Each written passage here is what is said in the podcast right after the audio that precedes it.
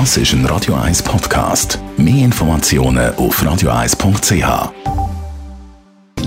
Netto, das Radio 1 Wirtschaftsmagazin für Konsumentinnen und Konsumenten, wird Ihnen präsentiert von Tracker.ch, der weltweit führende Anbieter für mobile Ortungslösungen. Hannes Dickelmann. Der Jobvermittler Adeco hat im ersten Quartal 2019 weniger Umsatz gemacht als zur gleichen Zeit im letzten Jahr.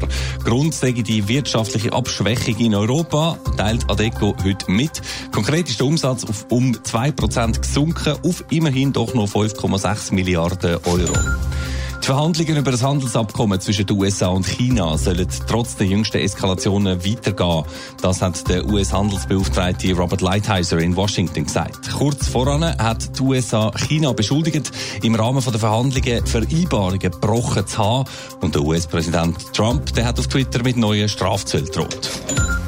Die Schweizer Bevölkerung hat am heutigen Tag schon alle natürlichen Ressourcen vom Jahr 2019 aufgebraucht. Der 7. Mai ist das Jahr der sogenannte Swiss Overshoot Day. Das heißt, dass wir schon nach gut einem Drittel vom Jahr so viele Ressourcen verbraucht haben, wie im ganzen Jahr können nachwachsen. Umweltschützer berechnen das Datum jeweils zum auf den Missstand aufmerksam machen. Wir kennen es alle, Flugzeugpassagiere sind häufig rücksichtslos und egoistisch, was Platzverhältnisse und vor allem auch was ihr Handgepäck angeht, überfüllte Ablagen und Gerangel beim Ein- und Aussteigen.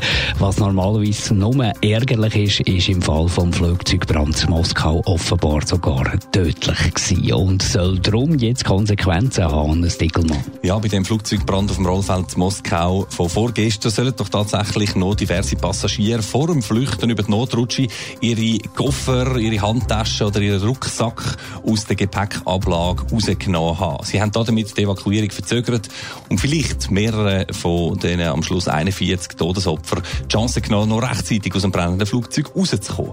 Das soll nicht mehr passieren, sagen jetzt Aviatik-Experten und fordern darum eine Zentralverriegelung von der Gepäckablagen.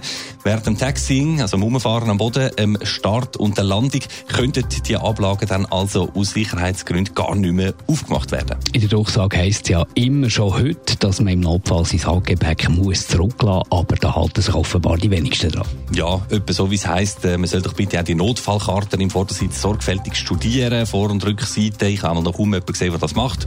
Und so scheint es eben auch tief verankert, ein Reflex zu sein, dass man sein Hab und Gut noch retten vor der Flucht, sogar wenn hinten schon das Flugzeug leichter brennt. Die Forderung nach so einer Zentralverriegelung hat es in der Vergangenheit auch schon gegeben. Nach dem Fall zu Moskau kommt sie jetzt aber natürlich neuen Auftrieb über. Und auch in der Schweiz wird man und wird man offenbar mitziehen.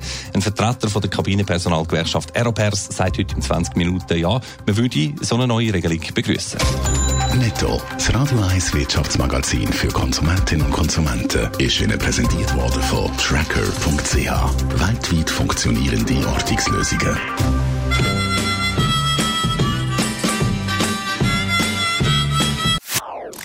Das ist ein Radio 1 Podcast. Mehr Informationen auf radio1.ch.